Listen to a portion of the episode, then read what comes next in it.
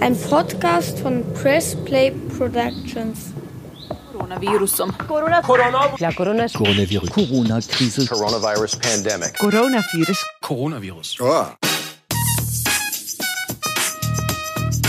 Hallo und herzlich willkommen zu unserem Podcast Kurzer Prozess, ein juristischer Rundumschlag mit Talaye Bagheri und mir, Elissa Chartic-Bär. Wir sind zwei Anwältinnen am Ebertplatz und versuchen euch was zu erklären. genau, irgendwas erklären wir euch immer.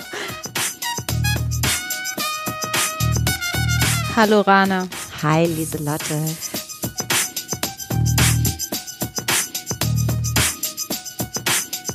Wie geht es dir? Ja, Wir haben uns lange nicht mehr gesehen. Die Corona-Zeit entzweit Die uns auch. Quarantäne. Aber wir nutzen die Möglichkeiten. Wir WhatsAppen, wir Facebooken und äh, wir, Wir telefonieren, total wie Generation X mäßig. Genau. Babyboomer. Also Rana, worüber reden wir heute in unserer vierten Folge? Ähm, wir haben uns ja lange überlegt, worüber wir heute sprechen wollen, wie wir das eigentlich vor jeder Folge machen. Und äh, bei unserer Recherchearbeit ist uns aufgefallen, dass wir eigentlich kaum etwas ansprechen können, was nicht am Rande Corona-lastig ist. Insofern werden auch wir ähm, über Themen sprechen, die aktuell ähm, jedem auf der Seele brennen. Und äh, da die Themen gerade sehr hart sind und weil man sich ja auch in so ein Paralleluniversum flieht, gucken wir beide viel TV. Genau. Und bei der Gelegenheit ist dir ja scheinbar etwas aufgefallen. Also vielleicht erklärst du mal, was du heute ähm, erzählen möchtest. Also äh, vergangenen Sonntag habe ich den Tatort geguckt und das war der letzte Kölner Tatort. Ähm, Mache ich öfter in den Ja, letzten. Monaten. Da haben wir oft drüber gesprochen. Du ja nicht. Du bist Typ äh, Montagskino. Ich bin noch nicht so ganz assimiliert. Also ich finde, wenn, wenn es so, eine, so ein Ranking gibt, wie deutsch bist du, dann ist, äh, dann ist man ganz oben mit dabei, wenn man Tatort guckt. Ich bin noch eine Stufe darunter, ich gucke Montagskino. und zwar egal welcher Scheiß, Hauptsache ohne Werbung und GZ. Deswegen nutze ich das. Ist ja Tatort auch. Ohne Werbung, Ja. GZ äh, und GZ heißt es ja nicht mehr, ne? entschuldigt alle. Das heißt ja, Ja, jetzt Rundfunk- Rundfunkgebühren. Richtig. Ähm, ich gucke immer noch den Tatort, nicht jeden, aber ab und zu mal. Und da es jetzt ein Kölner Tatort war und ich im Vorfeld auch mitbekommen habe, dass es um das Familienrecht geht, ähm, jetzt konkret um Sorgerecht und Umgangsrecht, habe ich mir überlegt, das ist doch was. Das gucke ich. Und während ich das geguckt habe, habe ich mir schon gedacht, das ist etwas, worüber ich in unserem Podcast sprechen möchte. Was, was vielleicht sinnig wäre, wäre, dass man zu Beginn für den äh, Hörer, der sich jetzt so gar nicht mit der Materie auskennt, erklärt, dass äh, wenn jetzt Eltern, ob verheiratet oder nicht verheiratet, ob jetzt Scheidung oder Trennung, viele Dinge in Streit stehen können, wenn man Kinder hat. Also gibt es diese drei Felder, Sorgerecht, Aufenthaltsbestimmungsrecht, Umgangsrecht. Jetzt ist es ja so, ich habe den Tatort nicht geguckt. Was ist da passiert und was mich als zweites interessiert, findest du als Anwältin, dass die die Themen rechtlich korrekt aufgegriffen haben? Also äh, hast du den Eindruck, dass das auch an irgendeiner Stelle Informationen vermittelt hat, die vielleicht nicht so stimmen aus juristischer Sicht? Aber Worum ging es überhaupt? Also es ging darum, dass verschiedene Familien vorgestellt worden sind oder thematisiert worden sind, die Probleme miteinander haben. Eltern haben Probleme miteinander und äh, das hat sich in den jeweiligen Fällen auch auf die Kinder ausgewirkt. Das Jugendamt, also äh, eine Jugendamtsmitarbeiterin ist umgebracht worden und Ach. nach dem Täter wurde dann gefahndet. Am Ende war es so, um das schon mal vorwegzunehmen, dass der Jugendamtsleiter der Täter war. Ähm, ja, ob das korrekt dargestellt worden ist, kann man so nicht sagen, denn es war ja so, dass die Familien selber sich dargestellt haben. Und natürlich äh, läuft da viel Unwissen mit einher, Okay. was die dann wiedergegeben haben, wie das im normalen Leben auch der Fall ist. Wie viele Eltern untereinander denken, ach, wenn der keinen Kindesunterhalt zahlt oder die keinen Kindesunterhalt zahlt, dann kriegt dieser Elternteil auch sein Kind nicht zu sehen. In der einen Familie war das jetzt im Tatort zum Beispiel der Fall, ähm, dass die Mutter dem Vater das Kind vorenthalten hat, weil er keinen Kindesunterhalt gezahlt hat. Das ist schon mal etwas, was falsch ist, was rechtlich nicht möglich ist. Das eine bedingt nicht das andere, aber der Tatort war ja nicht als äh, Ja, juristische Fachveranstaltung. ne, wird sondern ne? diese Mutter hat halt aus ihrer persönlichen juristischen Laiensicht das so wiedergegeben. Und das habe ich dann auch gedacht, das ist ganz oft der Fall, dass die Leute denken, der zahlt doch keinen. Meistens sind es die Väter, die Unterhalt zu zahlen haben, weil die Kinder oft bei den Müttern dann äh, ihren Lebensmittelpunkt haben.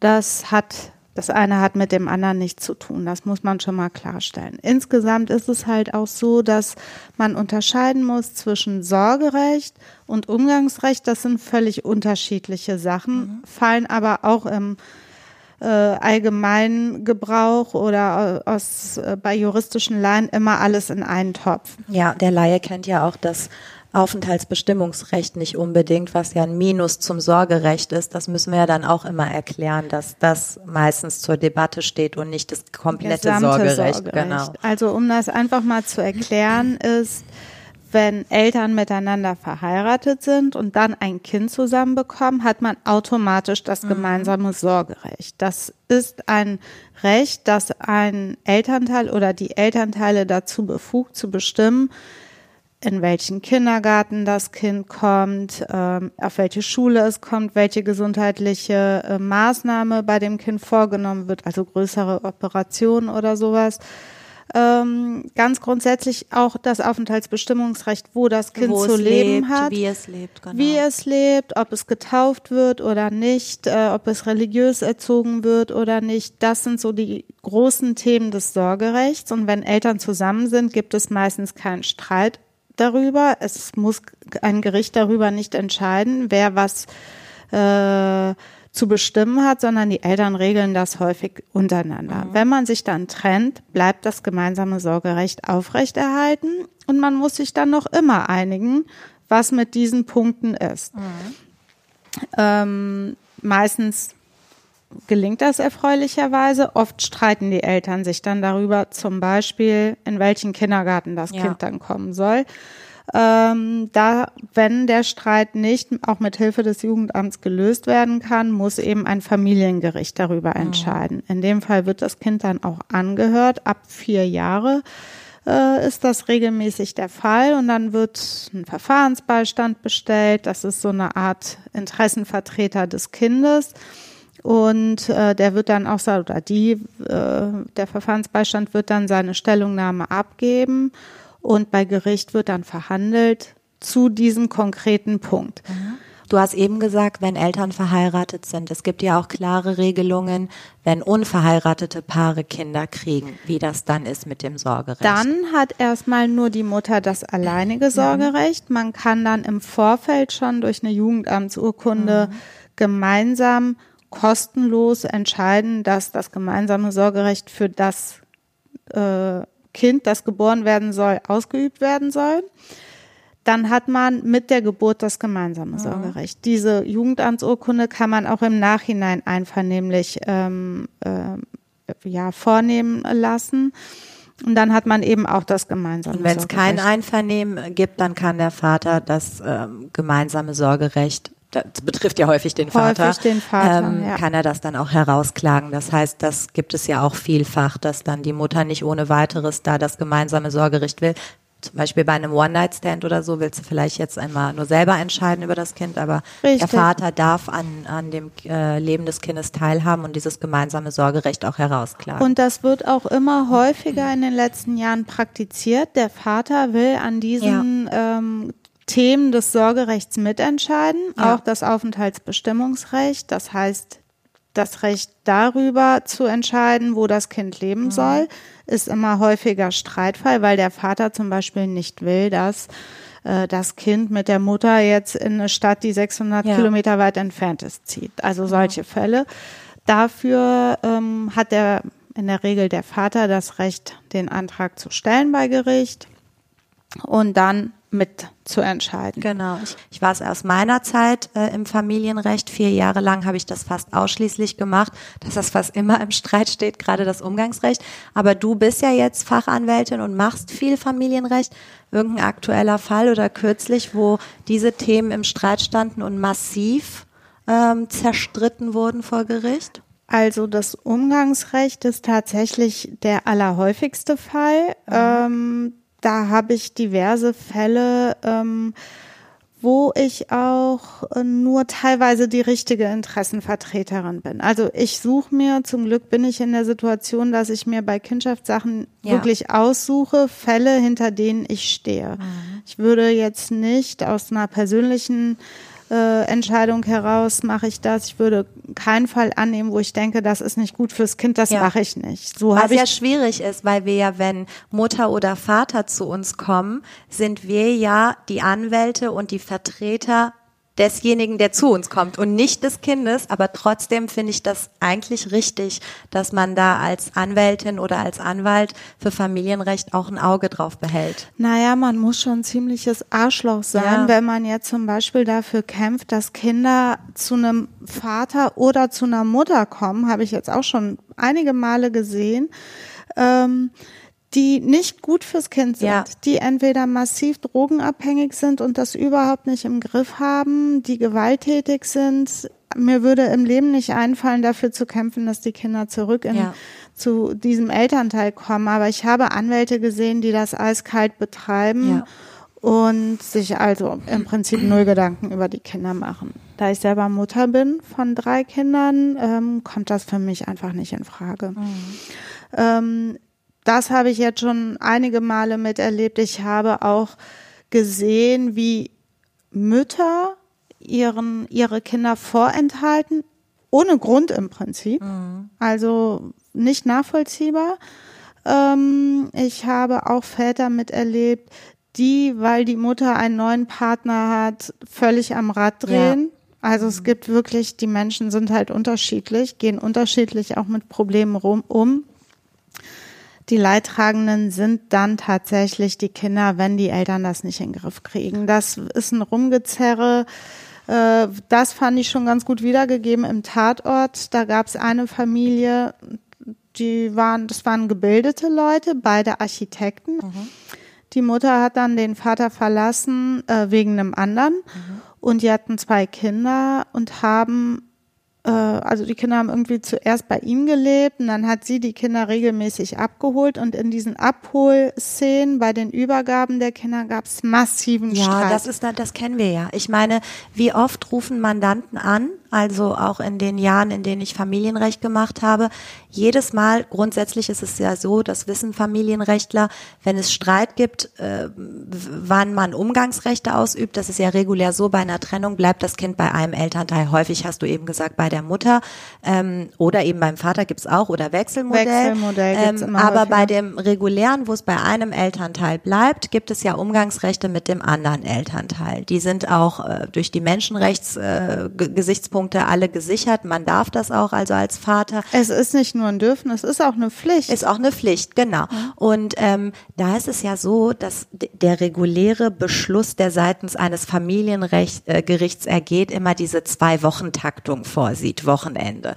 Und du konntest eigentlich die Uhr danach stellen, dass alle Mandanten pünktlich zum Umgangswochenende entweder davor oder danach angerufen haben und massiv gezetert haben, was alles schiefgelaufen ist. Und man, wir haben ja oftmals, das weißt du ja, tatsächlich per Beschluss festhalten lassen, Übergabe der Kinder, Lidl-Parkplatz an der Ecke auf einem neutralen Terrain und trotzdem kommt es zu Streit, weil wir das Zauber, diesen Zaubersatz ja aus dem Familienrecht kennen, Elternebene, Paarebene. Und wenn das durcheinander gerät, wenn man irgendwelche Rachegelüste gegenüber dem Partner über das Kind austrägt, dann passiert das halt. Ne? Das ist äh, auch äh, krass zu sehen, dass äh, bildungsunabhängig, muss Ja, ich sagen. Da habe ich mich auch schon einige Male Ja. echt gewundert, dass Gebildete, also beide Eltern, Die sind noch extremer manchmal unterwegs, habe ich den Eindruck. also ungnädig, Perfider. ungnädig ohne Ende. Die gönnen, also ich habe viele Fälle mitbekommen, wo auch ich und die gegnerische Anwältin, äh, die dann den anderen Elternteil vertreten hat, wo wir uns gegenüber saßen und nur so wie zwei Dumpfbacken angeguckt haben, während sich die Mandanten äh, äh, über unsere Köpfe hinweg zerfleischt haben äh, bei dem Versuch, eine, ein, einer einvernehm, eine einvernehmliche Lösung zu finden am runden Tisch. Das habe ich auch schon oft Ja. gemacht und versucht. Manchmal hat es auch geklappt. Also ähm, bildungsunabhängig gehen die Leute massiv ab Ja. untereinander. Ja. Und da wird also äh, gezetert und verhandelt. Haben die Kinder dann schon die Stulle am Abend gegessen, wenn die dann zu mir gebracht werden? Wo ich mir auch nur denke, Ja. ja, und was, wenn ja? Kriegen die Kinder dann nichts mehr zu essen, wenn die dann zum anderen Elternteil Oder die? Lebensgefährtin meines Ex-Mannes hat die Kinder zur Übergabe gebracht. Das geht gar nicht. Wieso hat die mit denen was zu tun? Also du hörst ja die unterschiedlichsten Sachen. Ne? Also äh, wir, Ein wir haben mal an Argumenten, die einem entgegengebracht werden und immer wieder geht das in meinem Kopf durch. Rechtlich irrelevant, rechtlich irrelevant, rechtlich Ja, aber irrelevant. was willst du machen? Wir haben, ich habe, glaube ich, mal einen halben Ordner mit Schriftsätzen gefüllt zum Thema, wenn die Kinder zum Umgangskontakt kommen, haben die zwei Hosen und zwei Wechselunterwäschen mitzubringen und das hat die Mutter nie gemacht. Und dann hat der Vater die Klamotten gekauft und der Mutter vom Unterhalt abgezogen. Also so Kleinigkeiten, eine Hose für 15 Euro. sowas Bescheuertes. Ähm, aber wie gesagt, Kinder sind ein hochemotionales Thema. Ja. Je, alle Menschen, die Kinder haben, aber auch die keine Kinder haben, können sich das denken. Ähm, ich versuche ganz viel Empathie immer mit reinzubringen und Dinge nachzuvollziehen. Aber das ist einfach, ähm, jetzt irgendwie denkt man nach, diesen Kleinen, die checken das nicht oder so, aber du weißt halt nicht, was das mit Kindern im Nachhinein auch macht. Und diese, dieser Verantwortung muss man sich einfach auch, diese Verantwortung muss man sich einfach auch immer wieder vor Augen führen. Äh, auch als Anwältin tue ich das. Zum Beispiel fällt mir jetzt gerade spontan ein, neulich hatte mich eine äh, potenzielle Mandantin angerufen und hat mich gebeten, ob ich sie vertreten kann. Ähm, die hat zwei Kinder mit ihrem Ex-Mann, die bei ihm leben. Da ist es mal umgekehrt. Die Kinder leben beim Vater und äh, die Mutter hat Umgangsrecht. Die hat mit ihrem neuen Partner ein neues Kind geboren und die leben auch in einer anderen Stadt. Und jetzt hat sie mich gebeten, äh, sie zu ähm, äh, vertreten mit dem Ziel, dass eins dieser beiden Kinder, die beim Vater leben, zu ihr zieht. Das andere Kind nicht. Und das sind so Sachen, wo ich sage, ich bin nicht die richtige Anwältin dafür. Ich halte das für falsch, die Kinder zu entzweien. Kinder gehören zusammen, das sind Geschwister und Sieht ja auch die Rechtsprechung so, dass man Geschwisterkinder möglichst nicht trennen soll. Das sieht die Rechtsprechung genauso und ich äh, habe das Mandat dann abgelehnt und ich bin froh, dass ich in der Situation bin, das auch hier und da mal machen zu Ja, können. das war in meiner Zeit auch so. Was ich regelmäßig äh, abgelehnt habe, war ähm, hauptsächlich Väter, die kamen äh, und die gesagt haben, ich will keinen Kindesunterhalt zahlen. Und ähm, dann hast du gefragt, warum? Können sie sich das nicht leisten und so? Nee, ich möchte nicht, dass die Mutter über dieses Geld verfügt. Das liegt natürlich in der Natur der Sache, dass bei einem minderjährigen Kind die Mutter Geldempfangsvollmacht hat und das natürlich zu verwalten hat. Und wir wissen ja beide, vielleicht eins vorab, ohne groß tief in die Thematik einzusteigen, Kindesunterhalt ist so die heilige Kuh des BGB, ist fast im, also da müssen ja schon zwei Arme fehlen, dass ein Gericht sagt, na gut, du zahlst jetzt erstmal das Kindesunterhalt. ist, das unterschätzen auch sehr Ja. viele. Das kann man auch mal so wirklich mit zwei Sätzen zusammenfassen. Kindes und der Mindestkindesunterhalt, Ist der ist in der Düsseldorfer Tabelle geregelt. Der ist immer zu zahlen und wenn man am Wochenende Essen ausfahren geht oder noch einen Hausmeisterjob übernimmt oder putzen geht Ja. oder was auch immer der, an der Kasse im Supermarkt noch einen Job Egal annimmt. wie. Man muss den Mindestkindesunterhalt Ja. aufbringen. Das äh, ist eben so eine ganz gesteigerte Erwerbsobliegenheit, wird, das nennt sich also Pflicht, arbeiten zu gehen, wird da von dem ähm, Unterhaltsverpflichteten verlangt. Das kann Mehr Frau, noch, mehr noch, die, die wird ja teilweise auferlegt, dass du deine Immobilie verkaufst, um das Geld aufbringen zu können. richtig, Es wird dein Auto verkaufst, Dein Auto immer. 48 Stunden in der Woche arbeitest statt 40. Also all das gibt es und das ist per Richterrecht immer weiter fortgebildet worden durch die Rechtsprechung.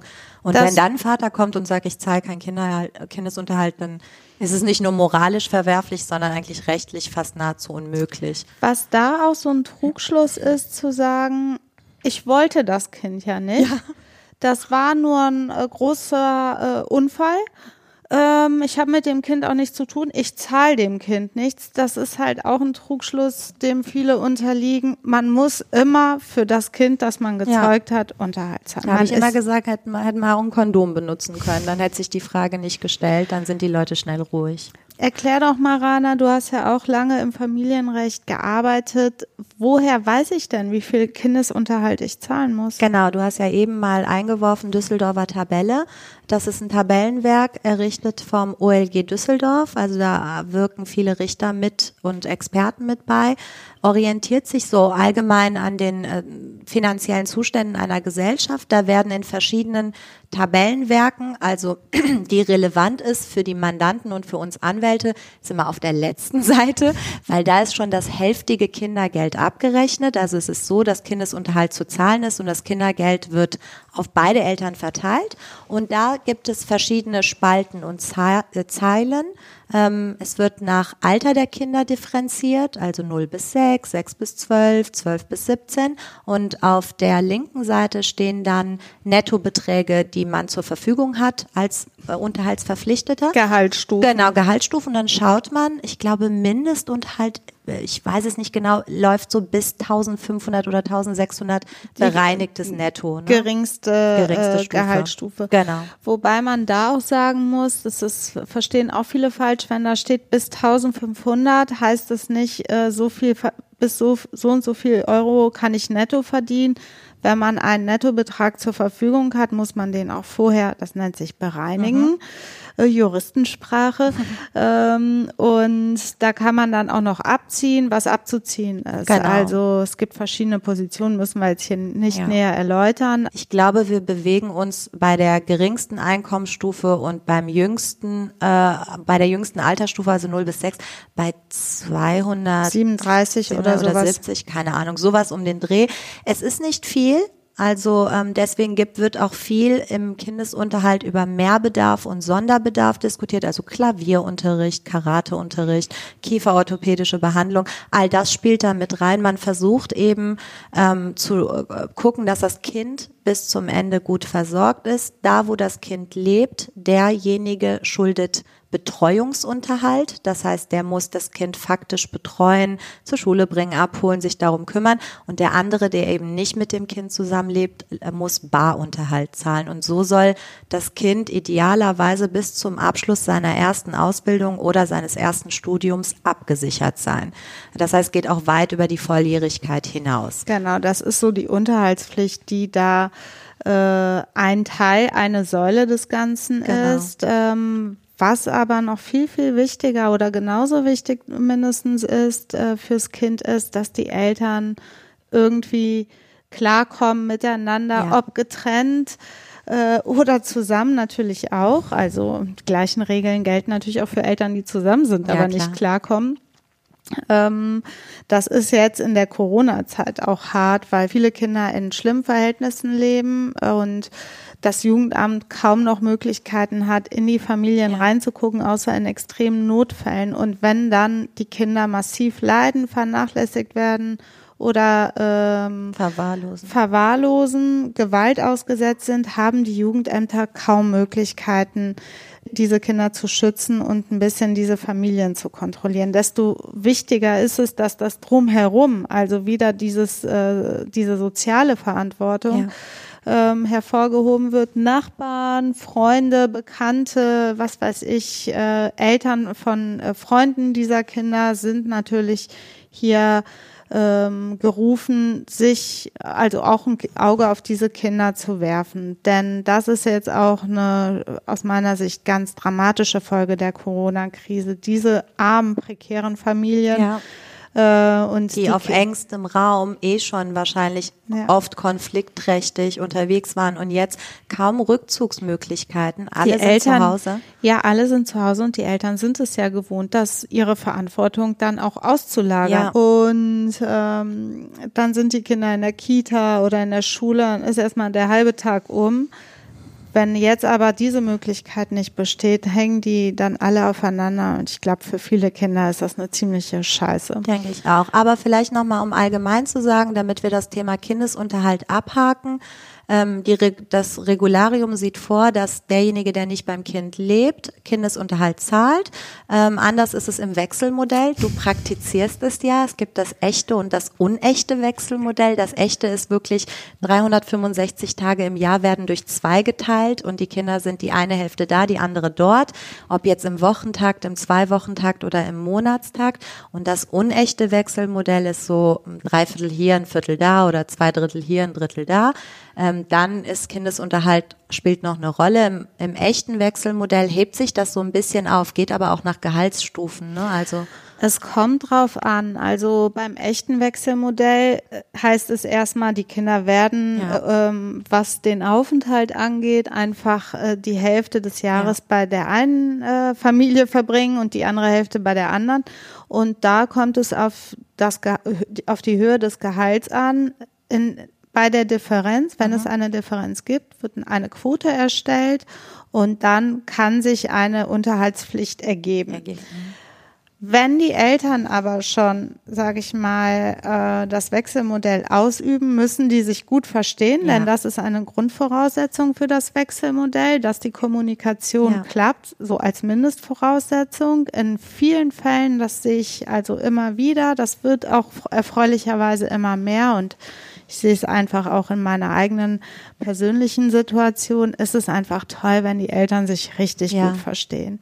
Man sieht den Kindern das an. Es ist einfach toll für die Kinder, wenn die merken, äh, unsere Welt ist hier in Ordnung, alles läuft eigentlich normal weiter. Ähm, dann einigen sich die Eltern auch irgendwie. Dann wird das nicht durch Anwälte ausgerechnet, wie die Quote dann aussieht, sondern man einigt sich und findet irgendwie eine gute Lösung füreinander. Dann entsteht auch nicht viel Streit. Und selbst wenn man sich mal so äh, abfuckt oder Ja. aneinander gerät, ist das auch normal. Ich meine, Konflikte müssen auch sein. Führen ja auch Konflikte irgendwann zur sind auch in intakten Beziehungen da, Ja, also immer wieder und das, das gehört auch bei äh, getrennten Eltern dazu, aber es kommt halt auf die Lösung der Probleme an. Von daher ist das auch äh, ein Trend, den ich immer mehr beobachte. Ja, ich habe jetzt auch gelesen vor ein paar Jahren, dass Richter auch proaktiv darauf hinwirken sollen, also auch vorschlagen sollen, ein Wechselmodell auszuüben. Ähm, da gibt es auch, gut, dazu können wir uns jetzt nicht wirklich sachverständig äußern, sehr viele psychologische Untersuchungen und Studien. Ähm, was wir jetzt gar nicht erwähnt haben, das hattest du ja auch in einem Fall, kann ich mich erinnern, ist das Nestmodell. Das heißt, es gibt ein Haus, wo die Familie ursprünglich oder eine Wohnung, wo die Ja. Familie ursprünglich drin gelebt hat, dann trennen sich die Eltern und die Kinder bleiben immer in der gleichen Wohnung und die Eltern ziehen im Wochentakt aus und ein. Das habe ich auch ich auch schon lustig. erlebt. Das ist erstmal, das denken viele Eltern, vielleicht ist das die richtige Lösung, weil man will die Kinder einfach in ihrer äh, gewohnten Umgebung lassen. Die sollen das, den Lebensmittelpunkt nicht verlassen und für die soll sich am wenigsten ändern. Ja. Ich selber halte davon nicht viel Okay. Denn es zerreißt wirklich ähm, den Alltag komplett. Ja, vor allem von den von Eltern, ne? Von weil die haben ja dann zwei Wohnungen. Und du musst ja einfach auch weiter funktionieren. Ja. Ne? Du musst ja äh, deinen alltäglichen Dingen nachkommen, damit du auch für deine Kinder sorgen kannst, sprich arbeiten gehen und auch sonst alle diese äh, Widrigkeiten des Alltags bewältigen. Dann sehe ich da auch ein bisschen Konfliktpotenzial, weil äh, man dann, wenn man zum Beispiel die Wohnung verlässt und der andere kommt dann in die Wohnung, dann ist es da nicht sauber, Ja, das. Klo ist nicht geputzt, äh, überall fliegen Haare rum, was weiß ich was, ne? Die Wäsche ist nicht äh, so gemacht, wie man sich das selber vorstellt, weil im Alltag gibt es natürlich auch unterschiedliche Levels, die ja auch oft zu Streit innerhalb einer Beziehung führen. Das wird sich auch beim Nestmodell nicht ändern und ich finde, da kann dieses Gefühl, warum soll ich da den Dreck des anderen wegmachen? Und äh, jetzt muss ich die ganze Wäsche für die Kinder machen. Warum hat er das nicht gemacht oder sie das nicht gemacht? Ja. Das kann halt auch zu Problems führen. Von daher halte ich es einfach für besser, mit den Kindern Klartext zu sprechen, zu sagen, passt auf, wir trennen uns. Wir machen das jetzt so und so, ist natürlich auch eine Frage der Finanzen. Kriegt man das hin mit Ja. zwei Wohnungen, vielleicht erstmal ein bisschen kleiner anfangen und sich dann äh, verbessern, was die Verhältnisse angeht? Idealerweise in der Nähe voneinander, damit die Kinder auch nicht so, ähm, weil die Schule ist ja meistens in der Umgebung Ja. und dann kann jetzt nicht der eine in Sülz wohnen und der andere in Rommerskirchen. Aber Es ist halt auch ähm, einfach, wenn man sich wirklich auf die Kinder konzentriert und versucht, ähm, das Leben neu zu gestalten, auch im Sinne der Kinder, macht es Sinn, denn die Kinder sollen natürlich nicht denken, oh, mein Papa ist jetzt voll weit weg, wenn ich jetzt bei Mama bin oder umgekehrt. Genau. sondern dieses Gefühl, ach, der ist ja um die Ecke, gibt auch ein heimisches, heimeliges Gefühl und können dann einfach, je älter die werden, auch selber rüberkommen und ne, kommen natürlich auf die Verhältnisse an. Ich finde, ein bisschen Flexibilität muss man mitbringen. Und das war, als ich jetzt auch den Tatort geguckt habe, ist mir das so richtig an, an die Substanz fast gegangen, weil die sich so angekeift haben und man hat nirgendwo die Möglichkeit gesehen, wie können die denn jetzt mal vernünftig miteinander reden? Ja, aber das haben wir ja doch in unseren Mandaten auch. Ja, ja. Also ähm, 80 Prozent, und ich sage das mit äh, absoluter Gewissheit, 80 Prozent der Leute, die seinerzeit bei uns, bei mir gelandet sind, ähm, da hast du dir an den Kopf gepackt. Da hast du gesagt, das kann, da, du hast ein Kind. Warum ist ja okay, dass du dich mit deinem Mann oder mit deiner Frau streitest wie die Berserker, aber ihr habt ein Kind und das kriegt das mit und vor allem diese äh, Paarebene, die Probleme auf der Paarebene mit dem Kind auszudiskutieren und zu sagen, dein Papa hat dies und jenes gemacht. Die Kinder waren teilweise massiv instrumentalisiert in einem extremen Loyalitätskonflikt und das ist für alle Beteiligten an einem solchen Verfahren äh, echt extrem schwer vom Verfahrensbeistand, der ja ähm, Interessenvertreter des Kindes, das sagtest du ja, sind manchmal Anwälte, sind auch einfach manchmal Pädagogen, es können alle Ja. möglichen Leute sein.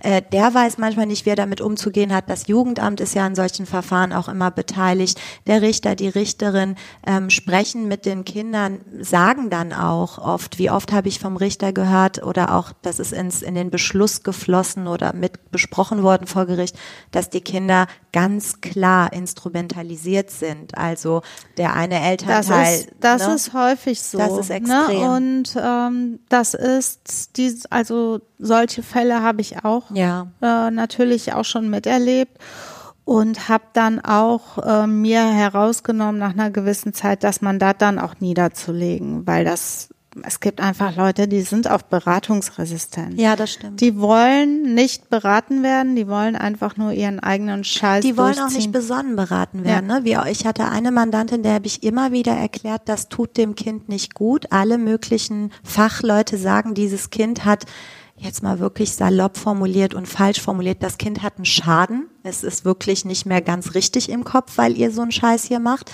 Und das war der völlig egal. Und dann bleibt dir meistens gar keine andere Wahl, als das Mandat niederzulegen und dann einfach nur mit auf den Weg zu geben, bitte gehen Sie in Therapie. Das kann so nicht weitergehen. Man merkt dann auch in gerade so Dingen mit persönlichem Einschlag, also wo es um Menschen geht, ne, Familien geht, wenn da die Chemie nicht stimmt, wird's halt Ja. schwer. Im Tatort, um nochmal darauf zurückzukommen, war auch das Jugendamt ähm, natürlich Thema. Warum hatte der Jugendamtsleiter jetzt die Frau getötet? Ja, weil der war einfach nur ein Gierschlunz. Der hatte nämlich ähm, äh, ein fettes Haus, habe ich mich schon gewundert, typisch Tatort, so Richter, Staatsanwälte und jetzt auch noch der Jugendamtsleiter. fettes Haus. Hm, ist hatte echt so ein riesiges Haus im Neubaugebiet und so ein SUV und ein, Mhm. so drei. Kinder und alles war so toll und so. Ähm, der ähm, hatte eine Geliebte oder mehrere Geliebte, ähm, die er auch ein bisschen finanzieren, mitfinanzieren musste und hatte dann ähm, eine Wohnung angemietet äh, mit und drei oder mehrere Frauen dort angemeldet, die Unterhaltsvorschuss bekommen Ah. für angebliche Kinder. Das waren aber alles ausgedachte Personen. Gut, Achtung, da müssen wir kurz Genau, einhaken. wegen Unterhaltsvorschuss. Wenn, wenn der Unterhaltsverpflichtete, wir haben eben so ein bisschen salopp gesagt, ist meistens der Vater, es werden auch immer mehr Mütter, also derjenige, der nicht bei den Kindern lebt, ist der Unterhaltsverpflichtete. Wenn der nicht zahlt, obwohl er verpflichtet wäre, ähm, dann gibt es die Unterhaltsvorschusskasse. Zum Glück, das Genau. Jugendamt springt dann ein. Man Genau. kann dort diesen Unterhaltsvorschuss beantragen und die sitzen dann dem Unterhaltspflichtigen nämlich auf, auf der Schulter. Die gehen dem massiv auf den Sack. Die also, wollen halt die Kohle zurück. Genau, aber die zahlen auch nicht den kompletten Mindestbetrag. Ne? Die Naja, aber es so eine- hilft, ja, es, hilft weiter. erstmal weiter, weil es zumindest sicheres Geld ist vom Genau. Staat. Ähm, und der Staat ist nicht dazu da, die Pflichten des Unterhaltsverpflichteten zu übernehmen. Der springt nur ein und holt sich die Kohle halt natürlich wieder zurück. Der Jugendamtsleiter hat hier also diese Unterhaltsvorschuss äh, Möglichkeit ausgenutzt und hat äh, die Kohle aber selber einkassiert, um dann seine äh, Liebhaberin mit zu unterstützen. Und äh, die eine Jugendamtsmitarbeiterin, äh, die ziemlich forsch unterwegs war, also die ist dann so richtig zu den Leuten persönlich hingegangen, die Unterhalt geschuldet haben, aber nicht gezahlt haben, hat die dann ausfindig gemacht auf der Arbeit und die angegriffen und so fertig gemacht. Sehr realistisch. Ja, als wenn irgendein Jugendamt Als ob du da jemals jemanden erreichst. Ja. Und alle zwei Wochen hast du einen neuen Sachverhalt. Ja, aber echt. Und dann äh, fährt die Frau da auf die Baustelle Genau. hin, um den Vater so fertig zu Ja. machen. Im Einzelfall, dass er Unterhalt schuldet, aber nicht zahlt. Das, da habe ich noch gedacht, so, okay, das ist ziemlich unrealistisch. Aber hinterher ähm, wurde das dann so ein bisschen klargestellt. Die hatte auch Haare auf den Zähnen, die, die war sehr gewissenhaft, die hatte selber irgendwie eine scheiß Kindheit. Ihr Vater, ihren Vater hat sie nie gesehen, der hat auch nie gezahlt und so hatte sie eine besondere Motivation, ähm, da den einzelnen Unterhaltsschuldnern so auf den Sack zu gehen. Ähm, die ist dann aber auch dem äh, Jugendamtsleiter, ähm, also die hat es aufgedeckt, die diese Konstruktion von Deswegen ihm. musste sie sterben. Deswegen musste sie sterben und er hat versucht, das einem wütenden Vater in die Schuhe Ah. zu schieben. Also, gut, Elissa, jetzt habe ich das ja verstanden. Du bist ein Tatort-Fan. Mach mal eine Brücke zu Corona. Also zu dem, was ich eingangs gesagt habe. Häusliche Gewalt ist äh, überall dort, wo Quarantänemaßnahmen angeordnet wurden, äh, immens gestiegen, die Zahl. Ähm, Das ist nicht nur in anderen Ländern so. Ja. Ich denke, dass das auch eine Wird Gefahr ja. ist hier in Deutschland.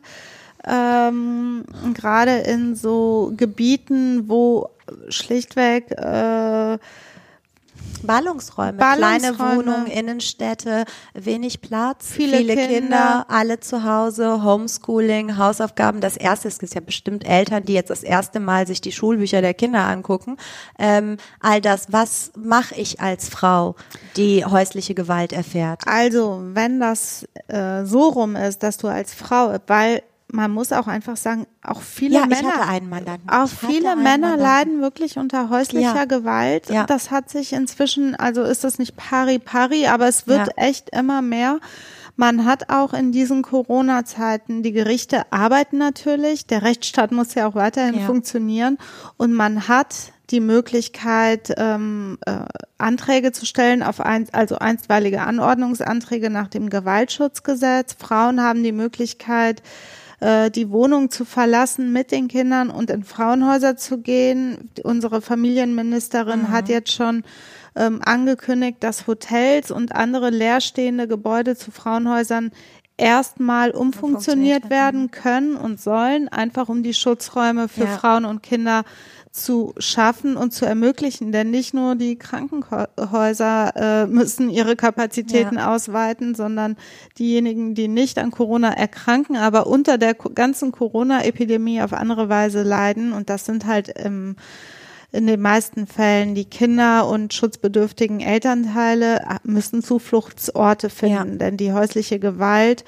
und auch diese Nichtmöglichkeit der Beobachtung der häuslichen Gewalt wird in diesen Wochen massiv Glaube steigern. ich auch. Du kannst natürlich als Frau Steigen. auch daheim bleiben und ähm, die Polizei verständigen. Also wenn dir Gewalt widerfährt, dann ähm, rufst du idealerweise immer die Polizei, wenn es irgendeine Möglichkeit gibt oder die Nachbarn. Da haben wir ja auch viele gehabt, viele Fälle gehabt, wo die Nachbarn jemanden kontaktiert haben. Und dann ist es so, dann musst du es nur noch glaubhaft machen. Also idealerweise gehst du am nächsten Tag zum Arzt, wenn du dann irgendeine Schramme im Gesicht hast oder nicht oder das glaubhaft schilderst, dann wird dir das bescheinigt und damit wird dann die Polizei, also auch noch bevor du beim Arzt warst, sondern die Polizei kommt rein, wenn gerade der Streit war und wenn die das Gefühl haben, dass das alles glaubhaft ist und du als Frau oder als Mann unter Gefahr bist, wird der andere Partner der Wohnung verwiesen. Also auch die Polizei äh, kommt ihrer Arbeit Ja. natürlich nach und nimmt diese Fälle ernst, Klar. muss aber auch in diesen Zeiten äh, differenzieren, was tatsächlich jetzt einfach nur eine äh, ein lauter Streit ist, eine Eskalation zwischen beiden oder ob hier auch tatsächlich Gewalt im Spiel ist. Es ist ein bisschen grenzwertig immer schon, auch vor Corona, aber in dieser Zeit jetzt muss man da die Leute, die schutzbedürftig sind, auch besonders schützen. Ich habe das so erlebt, dass die Polizei fast immer ähm, denjenigen, dem Gewalt vorgeworfen wird, der Wohnung verweist und ein Rückkehrverbot von ungefähr zehn Tagen ausspricht. Und in diesen zehn Tagen machst du ja auch das Eilverfahren. Dazu Genau. muss man wissen, Eilverfahren heute bei Gericht, innerhalb von drei Tagen muss eine Entscheidung kommen. Und das wird auch häufig ohne mündliche Genau, Verhandlung. genau. Also dann kannst du es noch angreifen und dann gibt's eine mündliche Verhandlung, aber du kriegst relativ schnell eine Entscheidung, wo dann nach dem Gewaltschutzgesetz drinstehen kann, dass dein Mann oder deine Frau, derjenige, der die Gewalt ausgeübt hat, dir äh, Nicht sich zu nahe kommen nicht zu kann. nahe kommen kann, darf und äh, dich auch nicht kontaktieren darf.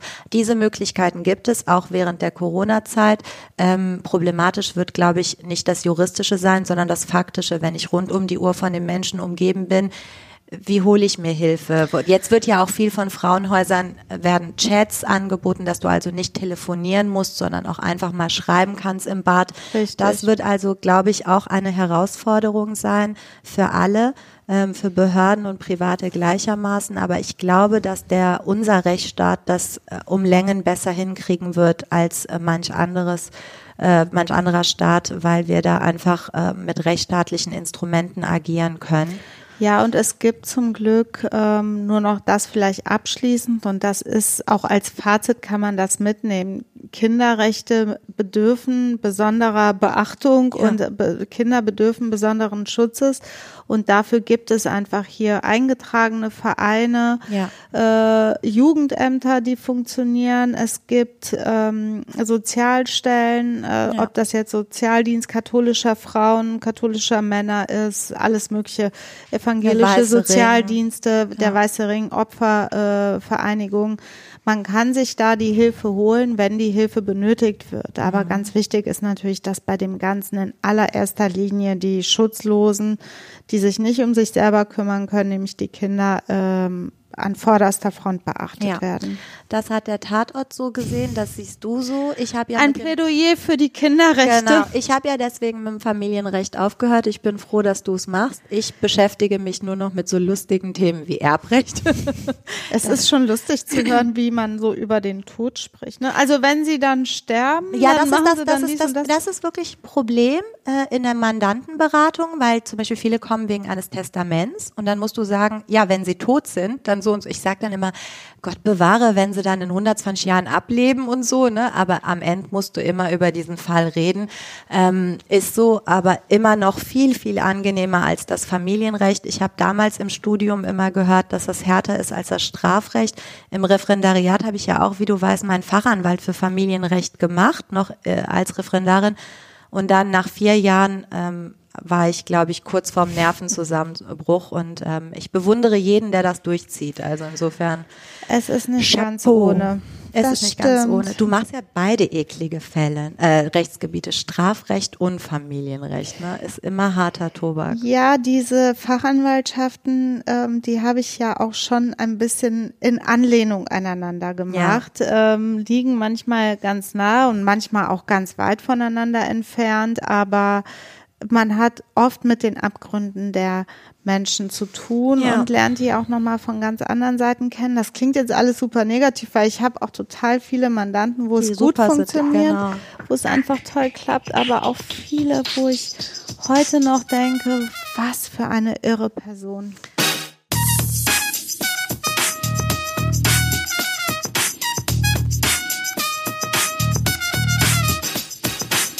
komm, erzähl mir mal was Gutes, irgendwas aus der Corona-Krise.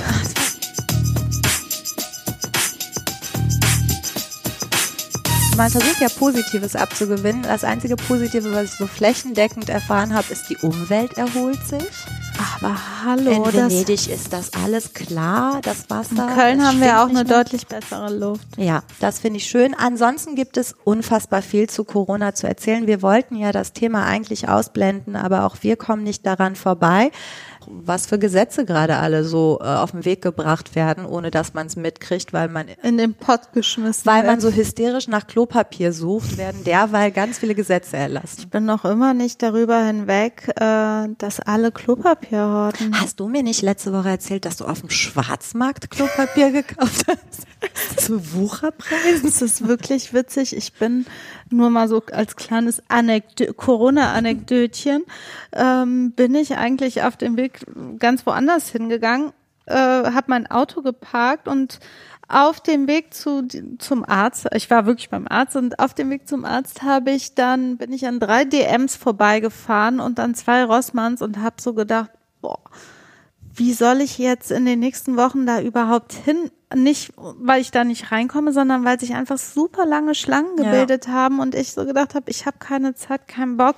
Ich will nicht in der Schlange äh, stehen, um äh, zwei Stunden in der Schlange stehen, um bei DM irgendwie eine Rolle, Kl- eine Packung Klopapier zu holen und Zahnpasta oder so. Naja, und das habe ich mir schon auf dem Weg gedacht, als ich mein Auto dann geparkt habe und an so einem Porzellanladen vorbeigegangen bin ähm, war da so eine junge Frau, die neben so einem Berg an Klopapier stand und eine Packung. Aber gehörte die zu Porzellanladen oder Ja. war das so ein fliegender Händler? so basarmäßig. Ja, man weiß es ja heutzutage man nicht. weiß es nicht. Ich glaube, mit dem Porzellan lief es dann nicht mehr so gut in der Corona-Zeit, vielleicht aber auch sonst nicht. Und die haben sich überlegt, okay, wie können wir jetzt irgendwie Geld machen, uns retten und haben vielleicht auch auf dem China-Schwarzmarkt Ja. Klopapier besorgt. Oder deren Raumpflegerin ist wie unsere Raumpflegerin. Ähm, die kauft ja immer auf Vorrat, tonnenweise. Also- Wir könnten ja jetzt auch verkaufen, Gewinn bringt, falls jemand Klopapier braucht. Die Frau, die vor mir in, da beim Porzellanladen stand, da war nämlich nur eine vor mir und ich bin erstmal dran vorbeigegangen, habe so gedacht, ah, eigentlich keine schlechte Idee, bin wieder zurückgegangen. Die Frau vor mir hat sich zwölf Packungen Klopapier geholt. Aber vor allem, du hast mir ja erzählt, irgendwas um vier Euro für zweilagiges recyceltes Papier. Sorry. Also, Also, es, es waren 3,82 Euro.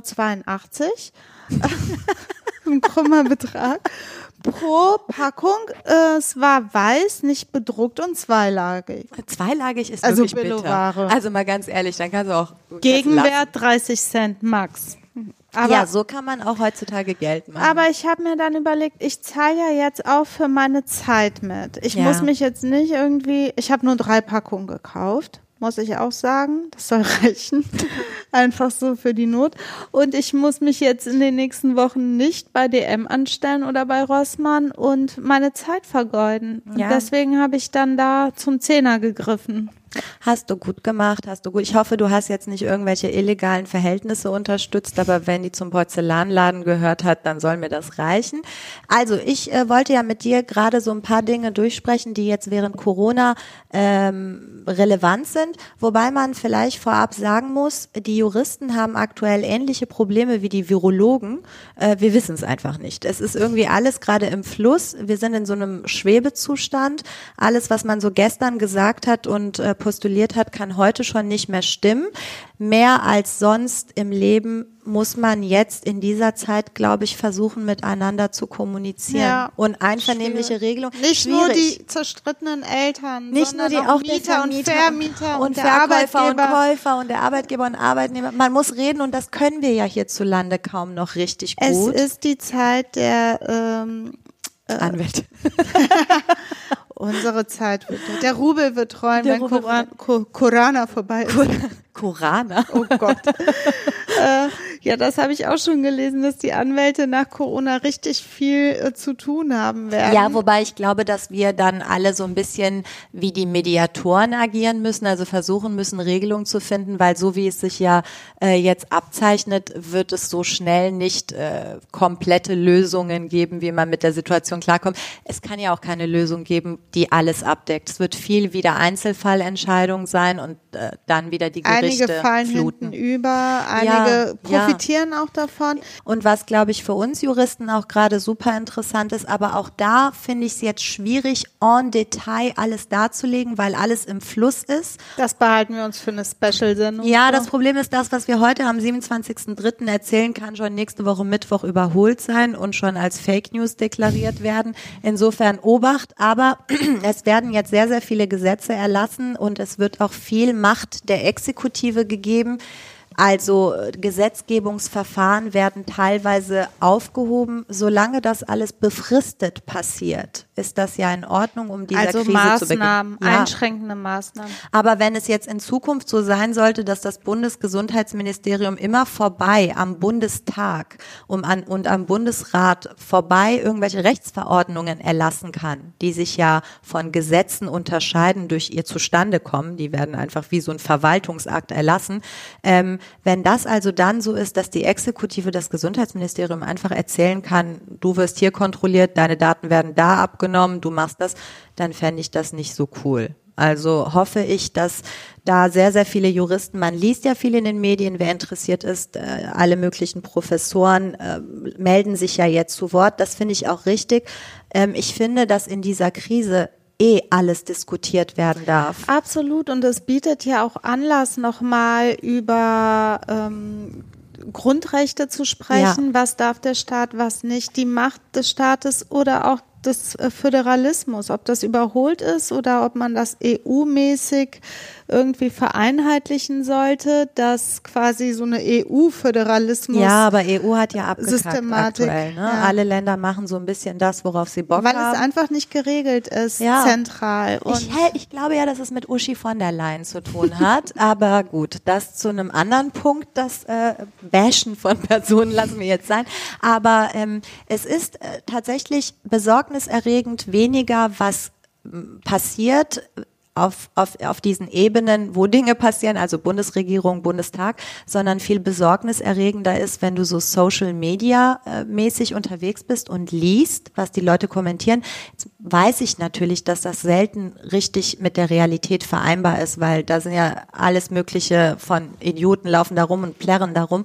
Aber so viele Leute, die nach Ausgangsbeschränkungen und Sperren geschrien haben und gar nicht auf die Virologen gehört haben, die gesagt haben, Leute, die Menschen gehen ja weiterhin zur Arbeit und in Supermärkten ist ja nicht wirklich sinnhaft. Was ich da besonders äh, lobenswert fand, war ähm, unsere Bundeskanzlerin Ja. Merkel und äh, auch hier regional äh, unsere Oberbürgermeisterin Reka, die jetzt für Köln zum Beispiel äh, Und letztes Laschet, der dem Laschet, Söder mal so ein bisschen duellmäßig in die Fresse getreten der einfach auch gesagt hat, Leute, hört doch mal Ja. zu, wir reden hier über Grundrechtseingriffe, Ja. die also nur unter ganz, ganz strengen Voraussetzungen auch gerade in dieser Härte erfolgen können. Warum sofort damit anfangen? Erstmal, das ist in der Juristerei im öffentlichen Recht immer so, man muss halt verhältnismäßig Ja. bleiben.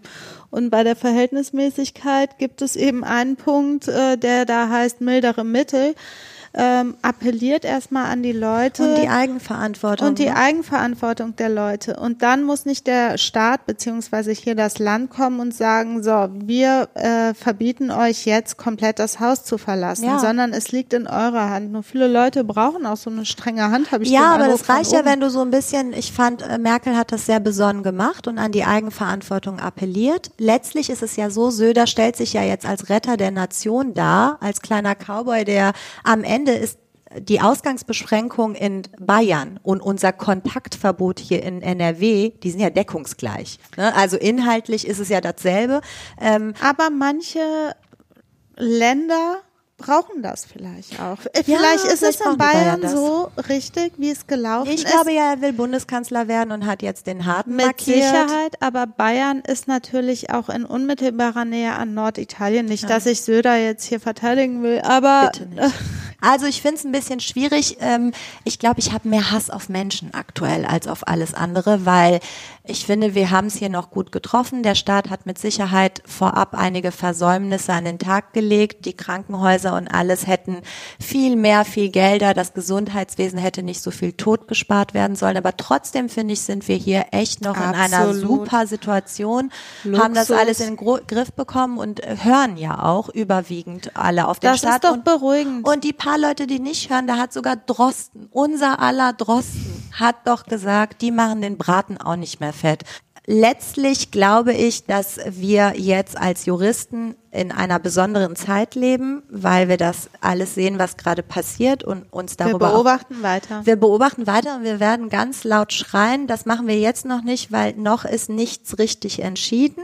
Aber wenn diese Krise vorüber ist und ich vermute, dass das sehr bald sein wird, ich hoffe das, ähm, dann wird darüber zu diskutieren sein und dann aber so richtig mit so Dann wird es Doktorarbeiten noch und nöcher geben. Glaube ich auch. Der Rechtsstaat und die Corona-Krise. Ich sag dir, in ungefähr drei Milliarden Titeln von Doktorarbeiten wird das Wort Corona auftauchen. Das sehe ich jetzt schon und darauf auch. Partys werden nach Corona benannt Total. und Gerichte, ne? Ja. Äh, alles Mögliche. Corona wird noch richtig seinen großen Moment erleben. Und ich hoffe, dass wir dann auch wirklich schnell mit all dem durch sind und alle, die allermeisten gesund bleiben. Und Bleibt gesund. Genau. Passt auf, haltet einfach Abstand. Packt euch nicht gegenseitig an. und geratet nicht in Panik. Bitte hört auf zu hamstern. Wir werden ewig gut versorgt sein. Ihr dürftet ja jetzt auch alle Klopapier haben. Ansonsten gibt's Wasser. Und ich finde, die Supermärkte werden immer aufgefüllt. Klar sieht's jetzt ein bisschen anders aus als vor ein paar Wochen, aber auch das wird sich Das geben. hat sich schon geändert. Ich denke, ich glaube, du und ich, du hast ja Bosnien ein bisschen erlebt. Ich habe ja viel in meiner Kindheit Iran erlebt. Ich bin eh tiefenentspannt, bis wir in diesen Zuständen sind. Äh, denke ich, läuft alles noch gut. Viele sind ja hier Wohlstands. Ähm, Wir haben neue Probleme. ja, man ist auch hier verwöhnt. Ne? Ja, das muss ja absolut. jetzt auch ein bisschen vielleicht äh, auch nochmal klar werden, dass das nicht immer so ist. Also meine äh, Mutter, nur so zum Abschluss, hat mir ein Foto meiner Tante geschickt, die einen Marktstand hat. Mega, hast du mir gerade mega. Äh, in, in Sarajevo, in Bosnien und Herzegowina. Und da gibt es keine Masken. Äh, die gibt's der hier auch nicht. Das ist nicht nur in Bosnien so. Ja, aber da gab es wahrscheinlich noch irgendwie vielfach weniger, als es hier welche gab. Und die Leute improvisieren. Der hat sich einfach ein Kohlblatt aufs Was Gesicht ich gelegt. total cool fand. Mega. Und ich glaube, so ein Kohlblatt ist dichter, als diese komischen OP-Masken, die die Mit Leute Löchern tragen. halt an den Augen und Ja. so kleinen Löchern an der Nase. Ähm, man muss halt erfinderisch sein, um das Beste draus zu Ich machen. denke auch. Ich hoffe, dass es bei uns alles gut wir verläuft. sitzen hier im Warmen mit Kopfhörern auf einem äh, hier Chefsessel. Ledersessel. Also ich glaube, das können echt Leder? Das kann ich nicht mit mir vereinbaren. Nee, Kunstleder. Gott sei Dank. Darauf haben wir geachtet. Darauf haben wir geachtet. Also bleibt alle gesund, haltet euch an die Maßnahmen, geratet nicht in Panik und hört einfach Podcasts, unter anderem diesen. Ähm, und dann lernt ihr viel übers Familienrecht und dass ihr eure Kinder und eure Ehemänner und Ehefrauen gut behandeln sollt, ist ja klar. Und auch Ex-Partner gut behandeln. Richtig, sollten, genau. Wenn sie euch auch gut behandeln. Ja, aber geht doch mit gutem Beispiel voran, Elissa. Vielleicht kommt dann was zurück. Ansonsten hoffe ich, dass wir uns auch in zwei Wochen gesund wiedersehen. Hoffentlich können wir dann über andere Dinge reden. Wir werden sehen. Wir machen Notizen und picken uns dann was raus. Ja, und dann würde ich mich freuen, wenn du dann wieder gesund vor mir sitzt, liebe Lieselotte.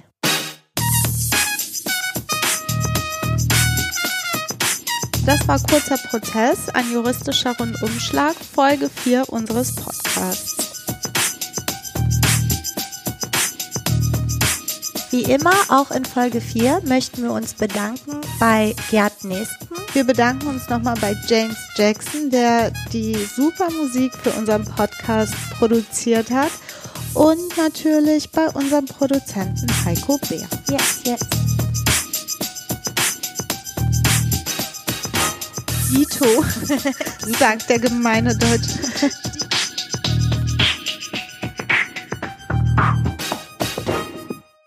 Tschüssi. Ciao. Ein Podcast von Play Press Play. Press Play. Press Ein Podcast von Press Play Productions. Press Play Productions. Ein Podcast von Press Play Productions.